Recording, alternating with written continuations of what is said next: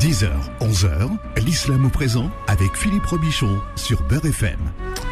Alors l'islam au présent, vous savez qu'on a une heure pour parler d'islam le samedi sur Beurre FM, 10h, 11h, et c'est le plaisir aujourd'hui de retrouver l'imam Youssef Hachmaoui. Comment allez-vous Youssef? Ça va et vous Philippe? Ça fait plaisir de vous voir. Plaisir partagé, cher ami. Voilà, vous me manquiez. Vous êtes imam et aussi euh, fondateur de Janaza France, et vous êtes tout à fait à point puisque cette semaine les catholiques ont fêté leur mort hein, le lendemain de la Toussaint. Alors c'est pas le 1er novembre, mais c'est le 2 novembre la fête des morts. Mais c'est vrai que les gens vont euh, au cimetière le 1er novembre parce que le 1er novembre est un jour férié et ils en profitent pour aller euh, fleurir les, les tombes. Est-ce qu'il y a un équivalent à cette fête des morts en islam ou pas du tout? Non, parce que nous sommes euh, habilités, autorisés, si j'ose dire, à visiter euh, les tombes en tout temps et en tout lieu, que ce soit les notes ou non, parce que dans une euh, dans une recommandation prophétique, le prophète euh, nous dit qu'il est important d'aller visiter les tombes car elles nous rappellent l'au-delà et elles nous rappellent notre demeure ultime. Voilà.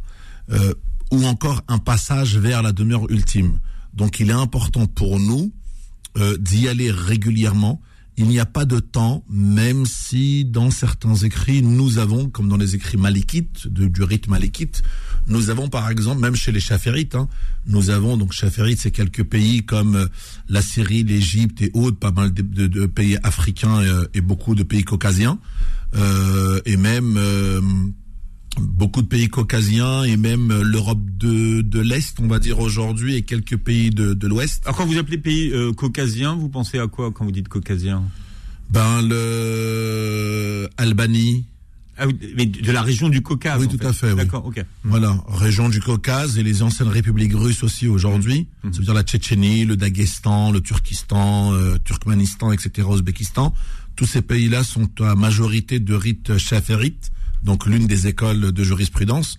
Et donc dans ces deux dans, dans, ce dans ces deux écoles, dans les ouvrages de casuistique de jurisprudence, on les trouve qu'il est euh, qu'il est qu'il est qu'il est bon, qu'il est de tradition de visiter les morts le vendredi matin après la première prière.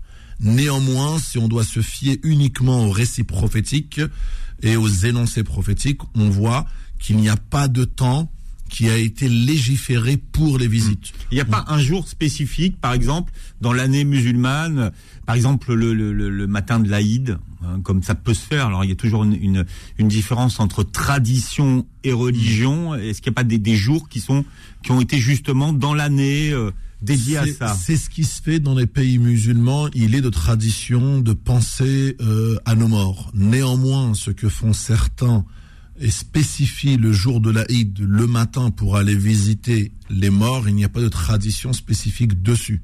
Car il nous a été rappelé de, de, visiter régulièrement. Donc il n'y a pas de jour. Hein. Il n'y a pas de jour, ni de semaine, ni de mois qui euh, sont consacrés aux visites des morts.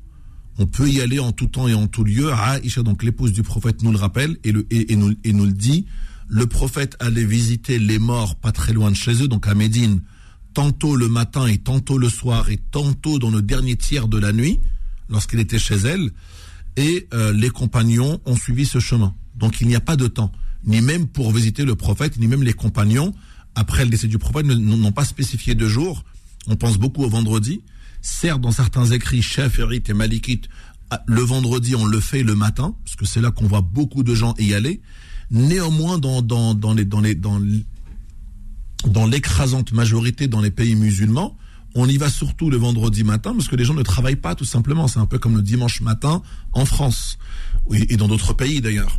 Donc il n'y a pas de jour de jour type, il n'y a pas de temps type pour y aller, ni pendant le Ramadan, ni pendant la Eid, ni hors Eid. Il n'y a pas de jour, il n'y a pas de semaine qui ont été spécifiés, qui ont été consacrés à la visite des morts. Hmm. On peut y aller vraiment en tout temps et en tout lieu.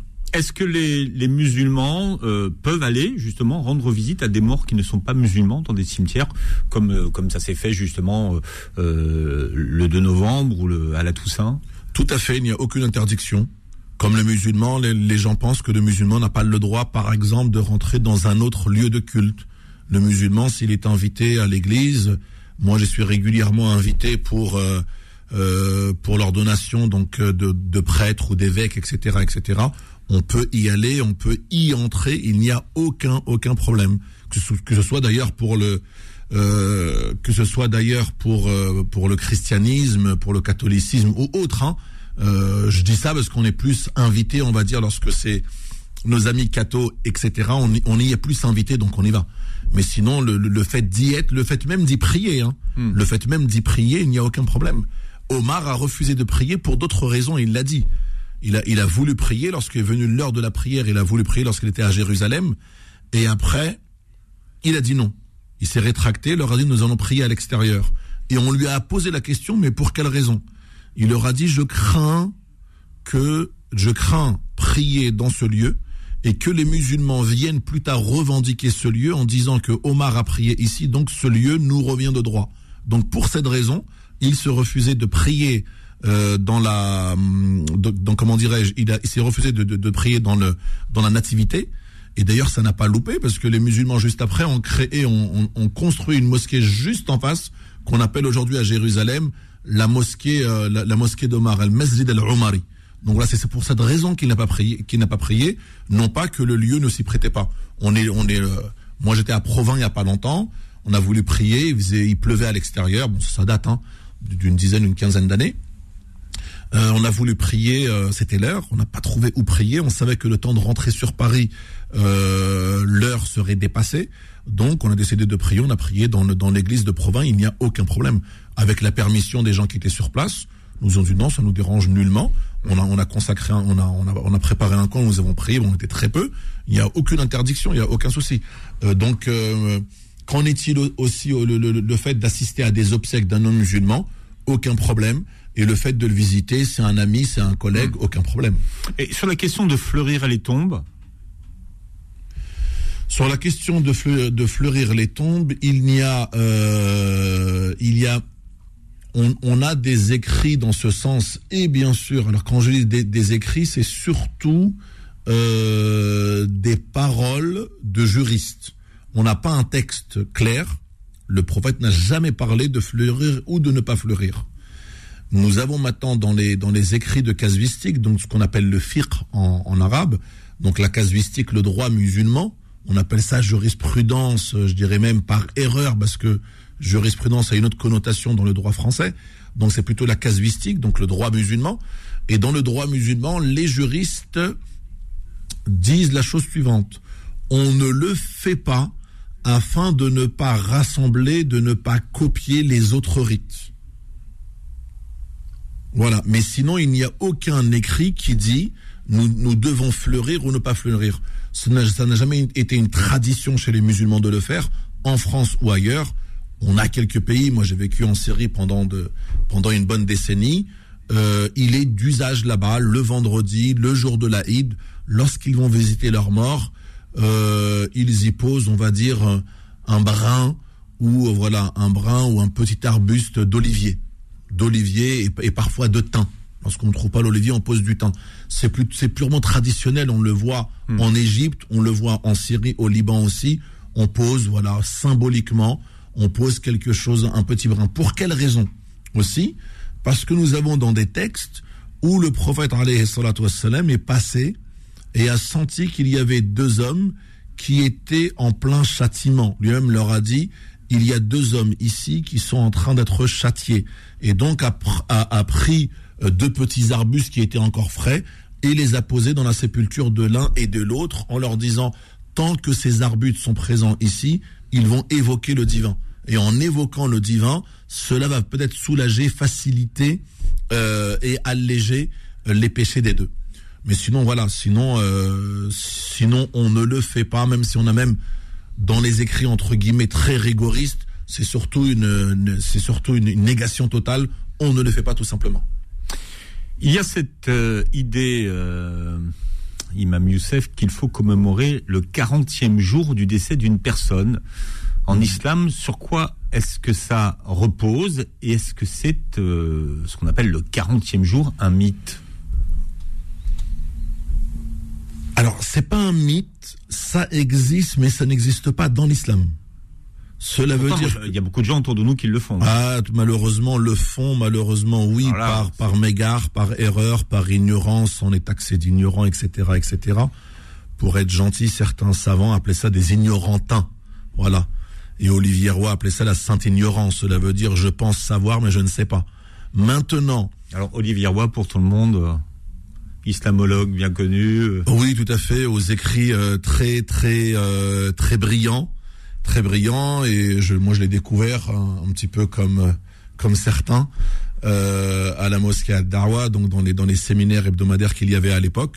Et donc euh, il y avait il y avait une ribambelle, un pléthore d'intellectuels euh, français présents avec euh, présents euh, conjointement avec des personnes qui venaient d'autres continents. Et c'était vraiment le lieu de débat, d'échange sur la laïcité, sur des thèmes d'actualité, etc., etc. Quoi. Spécial euh, amitié à l'arbi chez Kat. Hein, oui, Kesha, tout, tout, à fait, oui. Voilà. Et on, voilà. Donc, donc ce 40e jour, d'où ça vient cette, cette idée qu'il faut commémorer? Est-ce qu'on a une idée? Ça, doit bien reposer sur quelque chose. Ah, tout à fait, oui, tout à fait. Malheureusement, je dis malheureusement, vous allez savoir pourquoi. Euh, c'est très ancré aujourd'hui. Euh, je ne sais pas comment dire ça gentiment sans être méchant. C'est très ancré aujourd'hui chez les gens qui ne sont pas pratiquants ou très peu pratiquants ou pratiquants par identité ou euh, entre guillemets par capillarité. Cela veut dire que les gens, moi j'ai beaucoup de gens autour de moi, lorsqu'ils sont frappés par un décès, euh, allez, euh, un mois après, me disent Est-ce que tu pourrais me dire mon oncle décédé tel jour et ce serait quel jour le 40e car car Donc on leur explique la raison pour laquelle cela est. Ah bah non, on pensait que c'était purement islamique. Non, c'est nullement islamique. Ça n'a jamais existé dans l'islam. Ça a été introduit en islam à partir du Xe siècle et XIe siècle. Pour quelle raison? Nous avions les Perses une partie qui s'était convertie à l'islam, une partie qui ont été de forts rigoristes opposés euh, au calife de l'époque et avaient commencé à soutenir, alors implicitement, le calife Ali, dont ils ont, dont, dont, malheureusement a été décapité par eux-mêmes, ce qu'on avait appelé à l'époque les rebelles, les khawarij. Donc, c'était des gens qui étaient venus, des anciens, voilà, des, des anciens Perses, des gens qui étaient venus d'Iran à l'époque, ancien perse et c'est une tradition purement persane, c'est une tradition purement persane qui a été amenée par les Iraniens de l'époque, ceux qui se sont convertis à l'islam. À l'époque, il n'y avait pas encore l'Iran, l'Irak, etc. Mais on, on, on, appelle ça, on, appelle ça des, des, des, des bilèdes. Euh, c'était pas, c'était pas encore comme ça existe aujourd'hui. Et donc, c'est une tradition purement persane qui a été introduite par les chiites ceux qui se sont convertis à l'islam, bien plus tard qui ont fait défection et qui se sont rebellés et opposés au calife Ali, etc., etc., et qui ont décapité beaucoup de califes à l'époque, qui ont créé cette branche de l'islam qu'on appelle le chiisme, ce sont eux-mêmes qui ont introduit cela, parce que cela était euh, une tradition iranienne. Et c'est comme ça que ça s'est glissé, glissé, glissé hmm. dans la tradition musulmane. Alors le dîner le septième jour et la commémoration le quarantième jour, ça relève effectivement d'une... Euh, de, de, de, tradition, persane de l'époque, même pas islamique, hein, ni rien, de tradition persane de l'époque. Mhm. Et après, ça s'est glissé dans certaines communautés, ça s'est glissé dans certaines communautés, et quelques communautés parlent, nous parlent du 40e jour. C'est pas présent dans beaucoup de pays musulmans, euh, certains ils sont aussi farouchement opposés, mais il est vrai, ce sont aussi des thèmes sur lesquels les gens parlent peu. Les imams aussi parlent peu, etc. C'est pas parce que c'est on n'est pas questionné sur ce voilà, on n'est pas questionné au quotidien sur euh, ce type d'événement, donc on, on en parle peu. Sinon, ça n'a nullement été. On parle effectivement dans certains pays, dont dans le Maghreb, on parle des sept, du septième jour du septième jour, voilà, c'est ça. Septième jour de la tombe n'a aucune, mais aucune référence islamique. Mais alors aucune. Dans tous les textes que nous avons, il n'y a rien qui nous parle de trois jours, parce que même certains nous ont ajouté récemment les trois jours. Il n'y a ni trois jours, ni quatre jours, ni sept jours, ni quarante jours. Dans l'islam, on inhume une personne alors moi j'ai vu trois jours pour le deuil. Même ce trois, jours n'existe pas, excepté, voilà, excepté, euh, excepté bien sûr euh, pour les épouses, voilà, qui sont aussi en, en, état de, en, état de deuil pour uniquement leurs époux. d'accord, pendant 4 mois et 10 jours pour voir s'il y a grossesse ou pas, etc., etc. Néanmoins, euh, même deux jours ou trois jours ou quatre jours, ça n'existe pas. C'est aussi purement traditionnel au pays. Lorsqu'il y a un décès, on va accueillir les gens, accueillir les voisins, j'ai envie de dire accueillir des squatteurs pendant trois, quatre jours. Mais sinon, il n'y a aucun texte qui dit que nous devons recevoir les gens pendant un ou deux ou trois ou quatre jours. La sunna, elle est tout autre de ce qui est fait aujourd'hui. Ça veut dire que dans la, dans la sunna prophétique, les gens aujourd'hui, lorsqu'ils sont frappés par un décès, se mettent automatiquement dans la tête, il faut aller faire des courses et il faut cuisiner pour accueillir les gens. Non, dans l'islam, ce qui a été fait à l'époque du prophète, c'était tout l'inverse. Lui-même a ordonné à la communauté, a ordonné aux gens d'aller cuisiner, d'aller préparer, donc aux voisins. Il a ordonné aux voisins d'aller cuisiner et d'aller préparer pour les gens qui allaient venir de loin pour présenter leurs condoléances, a dit donc au voisinage de préparer en leur disant surtout, on ne va pas faire supporter cette charge-là à la famille de Ja'far, donc là c'était un exemple, mais parmi tant d'autres, à la famille de Ja'far, car ils sont déjà frappés par une douleur, donc par le décès. Donc on va pas leur faire supporter une autre charge qui va être celle, parce qu'ils sont en plein deuil, on va pas les surcharger en, leur faisant subir encore aller faire des achats, cuisiner, préparer, débarrasser, etc. etc. C'est hyper, hyper lourd en logistique. L'imam Youssef Hachmaoui est avec nous. Si vous avez des questions à poser, je vous rappelle que vous pouvez euh, composer le numéro du standard de l'islam au présent, c'est le 01 53 48 3000, 01 53 48 3000. L'islam au présent revient dans un instant. Beurre FM, 10h, 11h, l'islam au présent avec Philippe Robichon. Voilà, on parle du deuil en islam euh, aujourd'hui avec euh, l'imam Youssef Hachmaoui. Je rappelle que vous êtes imam et que vous êtes aussi fondateur de euh, Janaza France qu'on retrouve donc sur sur internet hein, pour les coordonnées et vous les donnerez avant la fin de, de cette émission. Justement, il y a une question qui revient souvent avant de prendre vos questions au standard et vous êtes nombreux. Est-ce que la ce qu'on appelle la la thanatopraxie, est-ce que c'est autorisé en islam ou pas du tout? Euh, La réponse est non, bien que ce soit pratiqué dans beaucoup de pays. Je prends un exemple aujourd'hui, quelqu'un qui décède en France souhaite euh, un ressortissant saoudien, par exemple, ou iranien même. C'est bizarre, c'est quand même les deux pays, les plus, entre guillemets, euh, qui ont cette approche la plus rigoriste. si quelqu'un décède et doit être rapatrié dans l'un de ces pays, notamment l'Arabie saoudite, doit au préalable avoir subi les soins de conservation ici en France. Donc la thanatopraxie. Les soins de conservation et ensuite être rapatrié. Et ce qui est légalement, ce qui est légalement en islam, strictement interdit. Les soins de conservation. On n'a pas le droit, lorsqu'une personne décède, on n'a pas le droit d'ouvrir son artère, euh, de le vider de son sang et de lui mettre euh, un alcool ou bien un formol. Et donc c'est interdit dans l'islam. Ça se fait dans des cas extrêmes où on n'a rien pour conserver un corps qui doit voyager. On n'a rien pour le conserver. Là, on peut le faire. Néanmoins, une personne elle est vraiment dans un état de putréfaction avancée. Elle est en train de se dégrader.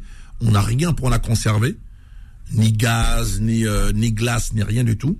Là, on peut lui on peut lui administrer les soins de conservation mais euh, uniquement comme ça pour euh, je sais entre guillemets quand j'ai pour son bien-être euh, non parce qu'il n'est plus là. Mais cela veut dire généralement il aura un meilleur aspect au niveau du visage etc etc il sera plus présentable pour la famille etc on n'a pas le droit d'où j'allais dire charcuter une personne oui et non parce que on lui ouvre quand même ici au niveau du sternum on va ouvrir au niveau des au niveau au, au, au, niveau au niveau du cou, on va quand même ouvrir une artère, on va quand même lui mettre une canule, le vider de son sang, lui injecter euh, euh, une substance euh, formolique, etc. Ce n'est pas recommandé en islam. La personne est décédée, on a quatre obligations. Obligation numéro une, c'est vraiment quatre obligations et quatre droits que le défunt a sur nous et a sur l'ensemble de la communauté. C'est un, le purifier à travers la toilette rituelle. La toilette rituelle, c'est-à-dire on le purifie comme on se purifie nous-mêmes au quotidien, ou le vendredi c'est sunna, ou avant, le, ou avant de faire le hajj, ou la umrah, ou après un rapport sexuel, etc. Donc, c'est le même bain rituel. Bain rituel, l'envelopper, le linceler, faire la prière sur, sur lui ou sur elle, et le mettre en terre. Ça, c'est les quatre droits qu'a le défunt et les quatre obligations qu'ont les musulmans envers ce défunt. Sinon, après lui administrer quoi que ce soit, nous n'avons pas le droit. Ni même de la thanatropraxie, on va dire aussi euh, chirurgicale ou, Hmm. encore esthétique. Une personne, euh, je sais pas, euh, je dire, a reçu une balle ou a, ou a, ou a eu un Ou accident, un accident de voiture. etc. Ouais. Et on doit le réparer au niveau du visage et, et- Hmm. et du bras, etc., etc. Non, on n'a pas le droit de toucher. Attention, s'il est présentable à la famille, on le présente. S'il n'est pas présentable à la famille, on informe la famille, on le présente pas. Enfin, que la famille, après, des fois, les familles veulent vraiment voir le- leur défunt. On leur dit au préalable, voilà comment est-il après la toilette. Libre à vous de le voir dans cet état ou pas. 01 53 48 3000. Alors on a Ava qui est avec nous. Ava, bienvenue. Bonjour, Bonjour et bienvenue Ava. merci. J'aurais euh, deux questions. Voilà Donc tout de suite. première- Voilà, deux questions carrément. Comme Deux ça. questions. oui. Allez, on y va dans l'ordre. Euh, J'ai perdu ma mère bon, il y a 20 ans maintenant, yarhamha. Mais Elle est décédée d'un cancer. J'ai toujours entendu parler que les personnes qui étaient décédées de cancer étaient des shahids. Mais j'ai jamais eu vraiment euh, la vraie explication. Ça, c'est ma première question. Et ma deuxième question, c'est chez nous, enfin chez les Kurdes ou les Turcs, on a un rituel après euh, le défunt de quelqu'un, c'est que les hommes, ils se rasent pas la barbe pendant 3 à 7 jours. Est-ce que c'est sunna ou pas? Ah, c'est une bonne question ça. Mm. Alors, Imam Youssef. Alors, euh, je commence par la fin. Après un décès, on ne se rase pas la barbe ou les moustaches ou autre ou autre n'a aucune, mais alors aucun fondement juridique islamique. Que ce soit quand je dis chez les Turcs ou les Kurdes qui sont un peu d'obédience hanafite et pour les Kurdes d'obédience aussi chafiite, étant donné ils peuvent être dans le voilà, ils peuvent être euh, dans le nord de, de, de, de la Syrie, le sud de la Turquie euh, et de l'Irak, etc. Donc selon aussi les contrées, les pays, mais sinon en grande majorité ils sont chaférites.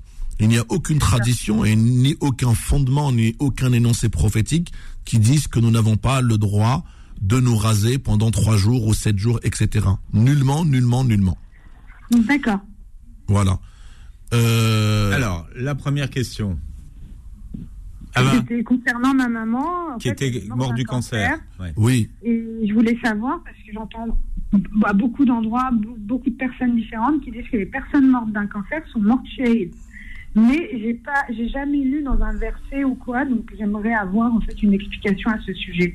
Oui, alors, on- alors le, le prophète alayhi salatu wassalam, a parlé de la notion du shahid. D'a- D'ailleurs, je vous renvoie à la belle thèse qui a été faite par un ami, qui est la notion du shahid en islam, qui est notre ami le, le cheikh Zakaria Siddiqui. Zakaria Sediki a fait une thèse à l'EPHE où j'étais moi aussi à la Sorbonne. Euh, Alors, quand on dit shahid, ça, euh, com- comment est-ce qu'on peut le Martyr. traduire? Martyr. Martyr, voilà. Donc, euh, a fait une belle thèse dessus d'a- d'ailleurs, à laquelle je peux vous renvoyer. Et euh, alors maintenant en islam, le shahid, on a bien sûr celui qui a été, euh, celui qui est décédé sur le champ de bataille, qui est bien sûr donc il, il, il est décédé pour la cause, pour défendre le territoire ou la nation musulmane. Et on a aussi ceux qui sont morts de certaines maladies. Mais on parle une de question, celui. Est-ce qu'il faut les laver? Comment? Quand ils sont morts, par exemple, en, en bataille Est-ce qu'il faut les laver Non. la- Non, on ne, on, ne, on ne les lave pas, on les enterre tels qu'ils sont. Et ceux qui sont malades, justement Bah, ceux qui sont malades, euh, ceux qui sont malades ont le droit qu'à chaque musulman. Cela veut dire les quatre les quatre obligations. Ça veut dire le, le laver, le linceler, le faire la prière sur lui et le mettre en terre. Maintenant, la, la notion de shahid aussi pour certains, une personne qui a été donc c'est pas tous les cancers. Hein. Quand je dis ça, cela veut dire celui qui a été éventré. Donc celui, celui, par exemple qu'on a tué qui a été éventré, celui qui est mort comme euh, les gens qui décèdent malheureusement, euh, j'allais dire en Seine, mais qui, qui, dé- qui décèdent dans la Méditerranée ou dans l'Atlantique ou, ou ailleurs, donc ceux qui sont morts noyés. Donc les noyés en islam, une personne qui décède noyée est considérée aussi comme un martyr, et une personne qui a été tuée éventrée est aussi considérée comme un martyr. Néanmoins, une personne qui a été, euh, je sais pas, je suis pas un spécialiste là-dedans, mais cancer, je sais pas, de la prostate ou du cerveau ou du sein, etc.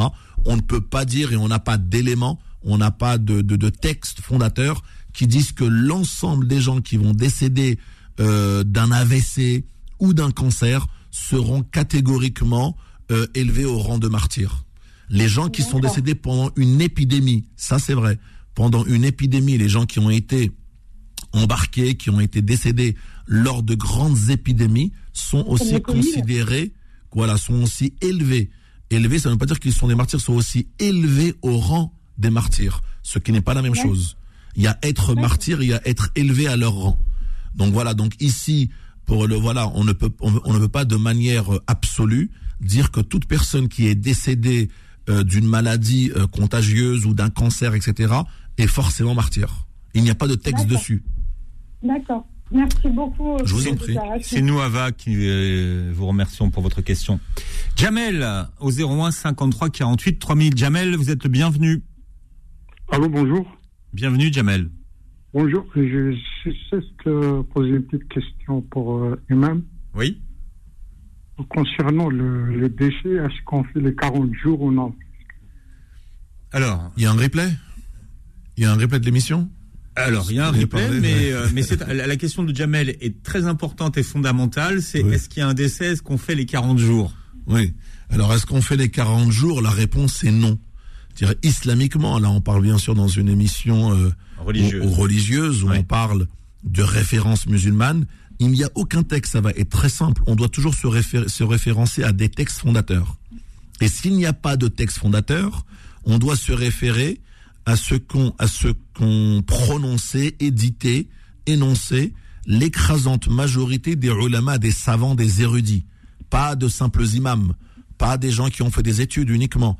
Quand je dis des érudits, cela veut dire les grands savants de l'islam, pas aujourd'hui. Aujourd'hui, on a des gens qu'on dit ah il est un grand savant, il est parce que peut-être qu'il est moufti de la République ou autre, et donc ce n'est pas ça les grands savants. Les grands savants d'antan, ceux qui faisaient foi et référence à l'époque. Donc c'est ce qu'on appelle l'ijma', d'accord? Donc le consensus de la communauté. Et ensuite, si nous n'avons absolument rien, les gens doués d'intelligence et doués de science, voilà, peuvent faire ce qu'on appelle du qiyas, cela veut dire de l'analogie de texte à texte. Mais on ne peut pas comme ça dire, ben tiens, moi j'ai un imam, j'ai regardé sur internet, j'ai vu sur un site, l'imam a dit, un tel a dit et il connaît. Non, ce n'est pas comme ça. Donc là, nous n'avons malheureusement dans ce cas-là aucun texte fondateur qui nous stipule, qui nous dit clairement, qui nous énonce clairement que nous devons observer euh, une cérémonie, une fête, je ne sais quoi, à partir du 40e jour du décès. Ni 7, ni 40 d'ailleurs. Hein. Ni 7, ni 40. Donc euh, après, bien sûr, ça reste une tradition persane. Donc ça a été introduit par les chiites dans l'islam à partir de, de l'année 253 de l'Égir. Donc on est à peu, près au 9e siècle. Donc du 9e au 11e, ça a été intégré dans les branches chiites de l'islam et ça s'est perpétué jusqu'à aujourd'hui. Néanmoins, dans l'islam sunnite, pardon, Néanmoins, dans l'islam sunnite, nous n'avons aucune référence, ni coranique, ni prophétique, qui nous dit qu'il faut, qu'il faille célébrer euh, une cérémonie ou autre, une immolation, une invitation, une cérémonie, un couscous, un repas, je ne sais quoi, euh, au 40e jour, en mémoire, en hommage aux défunts. Jamel, ça répond à votre question? Oui, je vais te donner une deuxième question, si c'est possible. Voilà, vous voyez, vous répondez à une question, ils en veulent une deuxième, vous voyez, imam. C'est ça l'effet qui se coule. Allez-y, Jamel. Et pour la construction des, tombes, comment ça se passe? Est-ce que ça se fait aux 40 jours ou non? Alors, tout dépend, vous, tout, tout, dépend d'où vous parlez. Vous parlez en France ou à l'étranger? Je parle de l'étranger. L'étranger, une construction de tombe, vous n'avez pas à en faire parce que, alors, islamiquement, je parle encore une fois, islamiquement, nous n'avons pas à élever des tombes. Cela est même interdit, attention, est même interdit en islam de construire des tombes. Maintenant, en France, la loi nous impose, les cimetières nous imposent ce qu'on appelle une dalle, ou encore ce qu'on appelle euh, techniquement une semelle. C'est quoi une semelle? C'est une dalle en béton, généralement qui fait 2 mètres 40 sur 1 mètre 40 de largeur, avec une ouverture centrale, une dalle en béton. Ça, c'est obligatoire dans l'ensemble des cimetières parisiens et Île-de-France. Quand je dis Île-de-France, c'est-à-dire que vous allez, euh, vous allez en province ou euh, où vous voulez, ce n'est pas obligatoire. et encore moins obligatoire d'aller gaspiller de l'argent ou d'aller euh, investir de l'argent ou dépenser de l'argent dans des sépultures en marbre, en granit, etc., etc. Des gens vont nous dire oui, mais pourquoi au bled ils font ça? Pourquoi je suis parti dans tel pays, la Turquie ou autre, et j'ai vu ça? Mais s'ils faisaient ça pour des sultans à l'époque et c'est la tradition chez eux, ça ne veut pas dire que dans l'islam c'est comme ça. Donc dans l'islam 1, par exemple, si vous allez aujourd'hui à Médine, vous allez à Al-Baqir, mais ailleurs. Mais la référence est en Médine, aujourd'hui. Mais si vous allez à Médine, à la Mecque et ailleurs et ailleurs, vous allez voir que qu'il n'y a pas de sépulture, il n'y a pas de euh, il n'y a pas de semelle, il n'y a pas de il n'y a pas de sépulture en granit, en béton, en tout ce que vous voulez. Donc le mieux est de ne pas dépenser de l'argent là-dedans et que cet argent peut être investi de manière intelligente au bénéfice du défunt en faisant par exemple des aumônes continues pour lui. Et une aumône continue pour lui, ça peut être plein de choses. C'est pas uniquement faire un puits. Aujourd'hui, malheureusement, on a un décès en France, on entend on va faire un puits d'eau. Mais ce n'est pas que des puits. Si on fait des puits partout et au bout de quelques années ils sont asséchés, ça n'a aucun sens. Et malheureusement, c'est le cas en Afrique. Hein.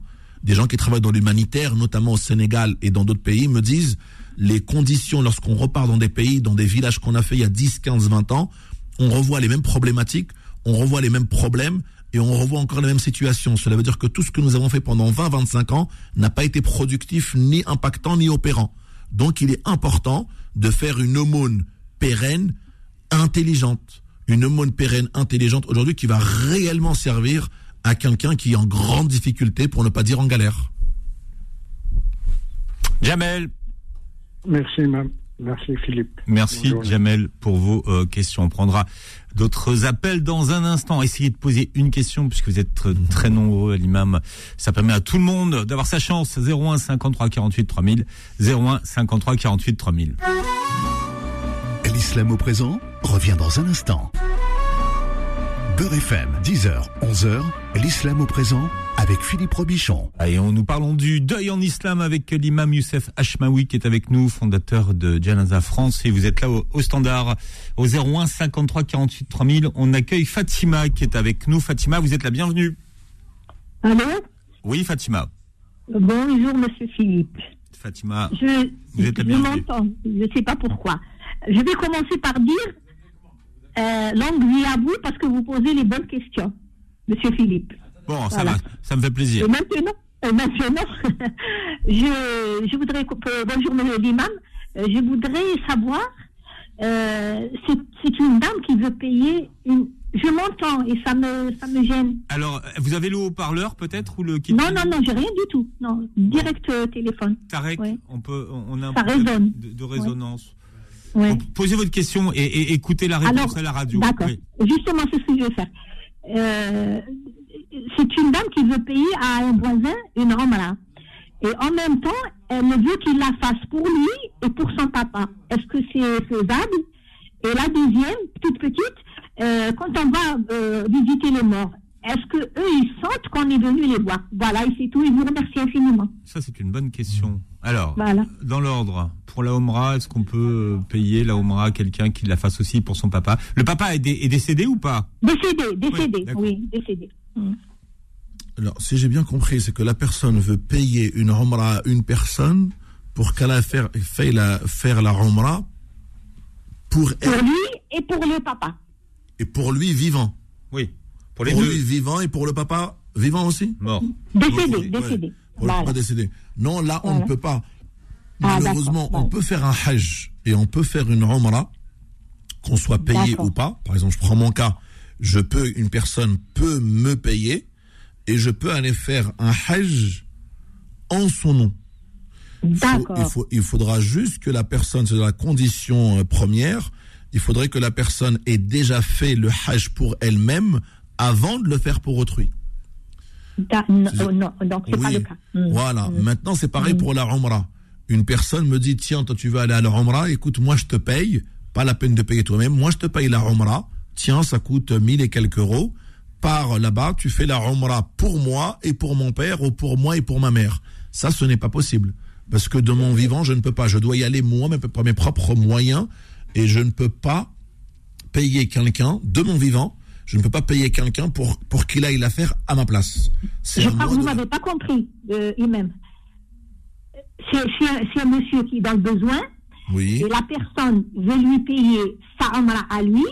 Et elle s'est dit, s'il peut euh, aussi faire la Omra pour son papa décédé. Ok, ok. Là, je comprends mieux. Cela veut dire le payer la Omra à lui. Donc, si, voilà, ah, voilà. si c'est ce cas-là, oui, ça veut dire, toi, tu n'as pas les moyens. Moi, je te paye la Umrah, tu vas faire la Umrah pour toi. Pas pour moi, voilà, pour toi. Et en même temps, lorsque tu auras fini la tienne, t'en feras une pour mon père. Ça, c'est possible. Exactement. Ça, c'est possible. Aucun souci. Très bien. Hmm. Voilà. Très bien. Alors, est-ce que, que, les morts sentent la présence euh, si on va les voir au cimetière? Tout à fait. La réponse est un oui, et c'est un oui catégorique, et c'est un oui qui suit, qui est fondé sur des énoncés prophétiques. Cela veut dire, le jour même, lorsqu'on va inhumer une personne, la personne nous entend et nous suit, et quand elle nous suit, elle nous écoute, etc., etc. Et ça, c'est un high prophétique authentique. Et les personnes, euh, pas nous entendent, perçoivent, perçoivent notre représentation. Ils nous entendent non, parce que les sens ne sont plus là, hmm. mais nous perçoivent perçoivent notre présence et perçoivent nos invocations.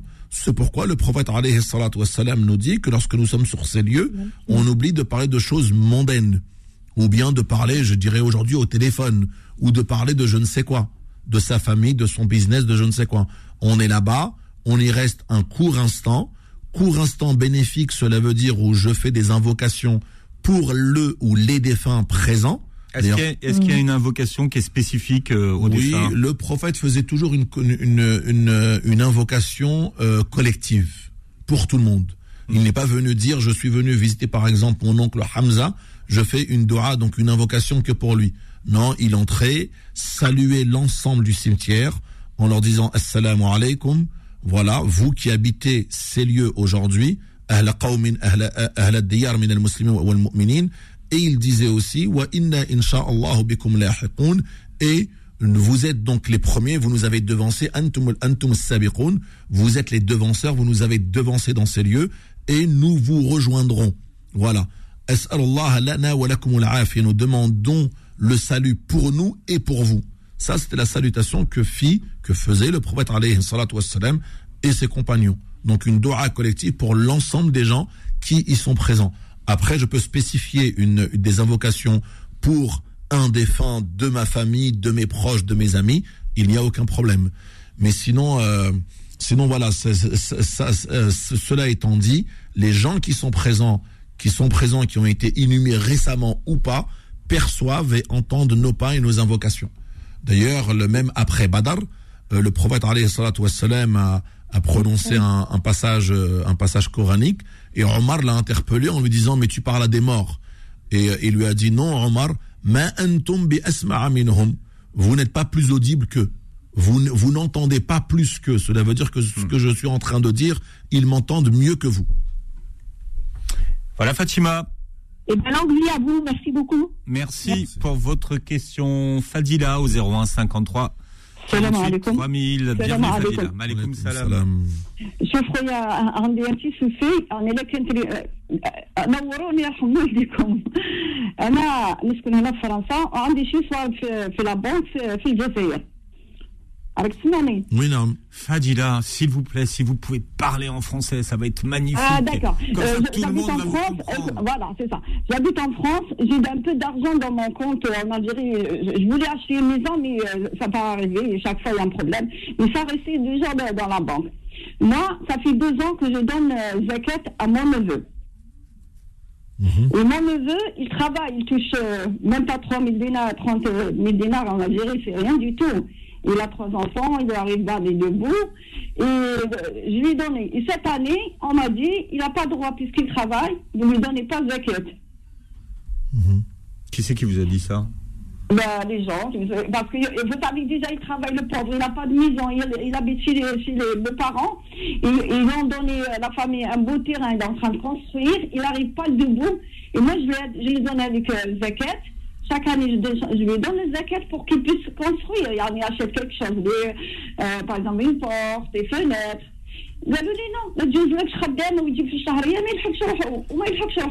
Alors madame, c'est très simple comme ça on va aller vite. Quelle est la euh, règle? La règle c'est le critère unique, c'est l'indigence. Le, critère unique, c'est l'indigence. Alors l'indigence, c'est l'indigence, l'indigence pour le pour le distinguer de la pauvreté, parce que jusqu'à jusqu'à jusqu'à quel seuil nous sommes pauvres et jusqu'à quel seuil nous sommes dans, dans nous sommes indigents.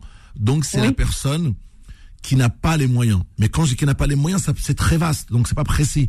Une personne qui n'a pas les moyens. vous allez voir peut-être quelqu'un aujourd'hui qui travaille et qui va vous dire, moi je touche 1500 euros et je n'ai pas les moyens. Pour quelle raison? Par exemple, il habite à Paris. Ça peut être très cher, il fait des courses à Paris, c'est très cher, etc. Oui ou non, je ne sais pas, mais bon, j'y habite pas, je fais pas mes courses pour savoir, mais on se dit que généralement, lorsqu'on habite à Paris intramuros ou même dans, dans, dans, dans, dans la périphérie euh, très proche, c'est assez cher.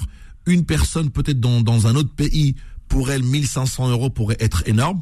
Pour une personne aujourd'hui, peut-être en France, à Paris, 1500, ce n'est rien au vu, euh, vu, le, vu sa vie et le train de sa vie. Maintenant, maintenant euh, euh, en Algérie, que ce soit votre neveu ou autre, il faut toujours viser l'indigence. Cela veut dire que je lui ai donné pendant un an ou deux. Mais aujourd'hui, je sens qu'il y a une urgence ailleurs, où il y a quelqu'un qui est encore plus pauvre ailleurs. C'est cette personne qui prime. Ce n'est plus le neveu qui prime, voilà. Maintenant, je lui ai donné pas parce qu'il était mon neveu ou ma nièce, je lui ai donné parce qu'il n'avait absolument pas les moyens.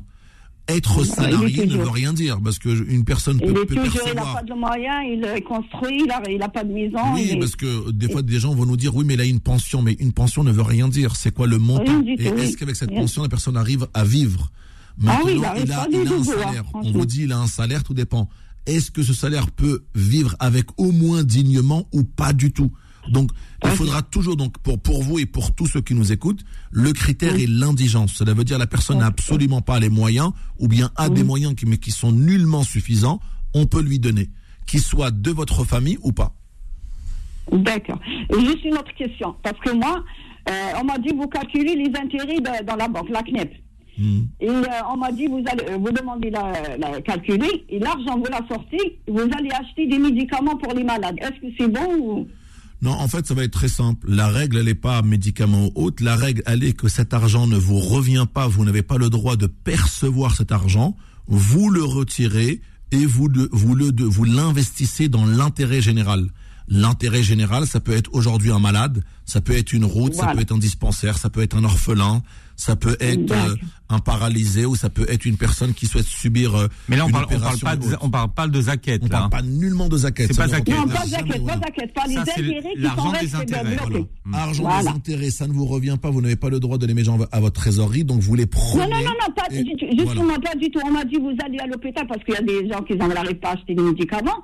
Vous allez demander qu'ils vous donnent euh, qu'est-ce qu'ils ont besoin pour les malades? Une feuille de malade, feuille de possible, Vous allez chez les médicaments, vous ramenez à l'hôpital ou au dispensaire ou oui, c'est possible. C'est possible. C'est possible parce que pourquoi des gens pourraient vous dire ah ils vont prendre l'argent, ils vont les détourner, on va faire quelque chose de bizarre avec, acheter des médicaments, etc. Pourquoi pas Pourquoi pas voilà, c'est ça. C'est possible. Allah.